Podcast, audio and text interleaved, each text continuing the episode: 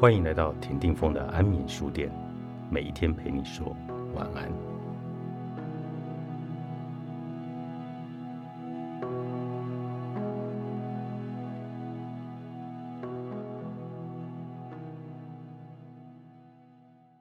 能够由衷的感谢，才是最大的富有。很多场合，如果直接问人们对于金钱的观念，我听到大部分人的说法都是貌似很知足的答案：钱的话够用就好了。可是，如果换个方式问，你的愿望是什么？很多人的答案却又是不用工作，能够环游世界。或是中彩券、提早享受人生之类的，这其实蛮吊诡的。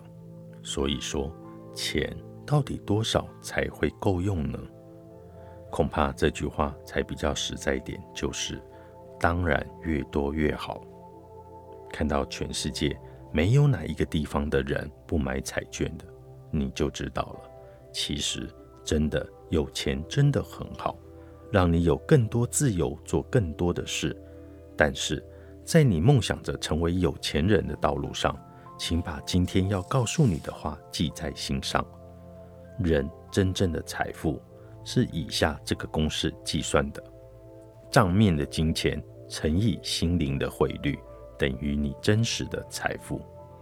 也就是说，是不是一个真正的有钱人，得通过这个心灵汇率的折算之后。才知道，心灵汇率是我自己发明的名词，在这里第一次问世，经我等会解释，你就会知道，它确实存在于真实的人生中，而且比银行看板上的汇率对你的财富影响更大。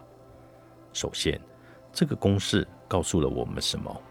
有的人账面上看起来钱不多，但如果他的心灵汇率高的话，通过这个心灵的汇率加持，实际上他等于非常有钱。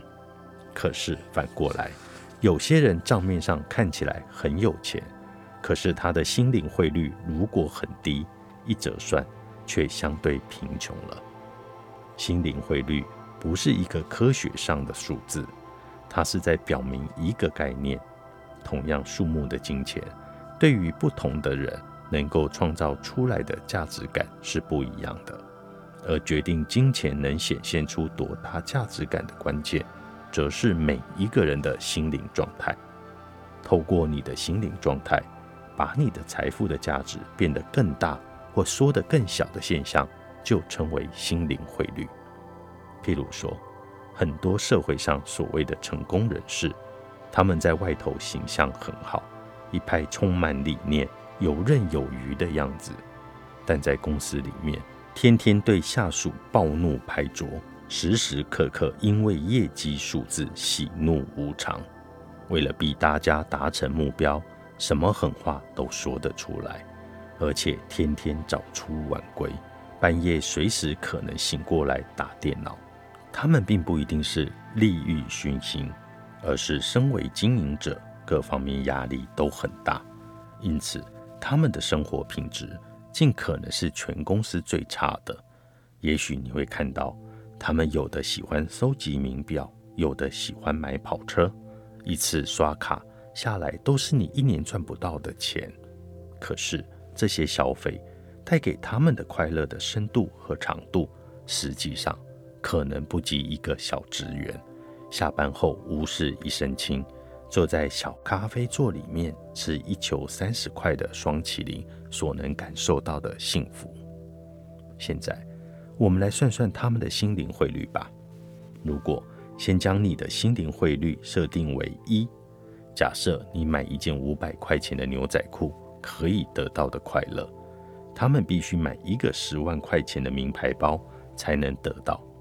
那么，他们的心灵汇率相对于你的就是五百。除以十等于零点零零五，也就是说，平常你花五百块钱乘以你的心灵汇率一，就可以得到五百分的愉悦感。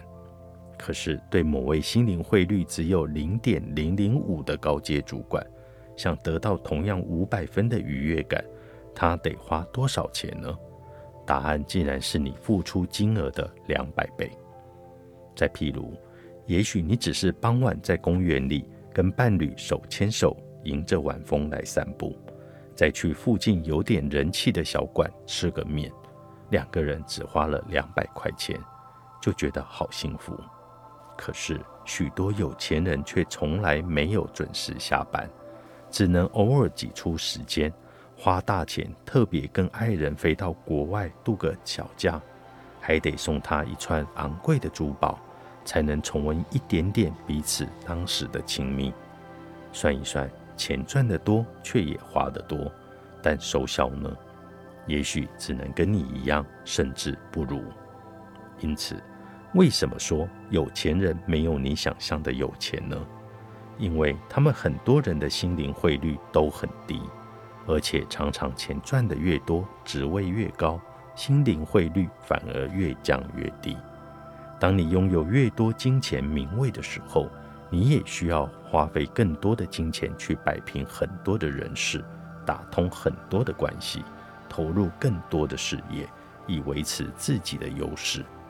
扣掉这些，能够用来享受的金钱，真的就不如别人想象的多了。再加上身心长期的紧张，时间少，人际滋润度低，要得到同样的幸福感，就算砸大钱也不一定换得到呢。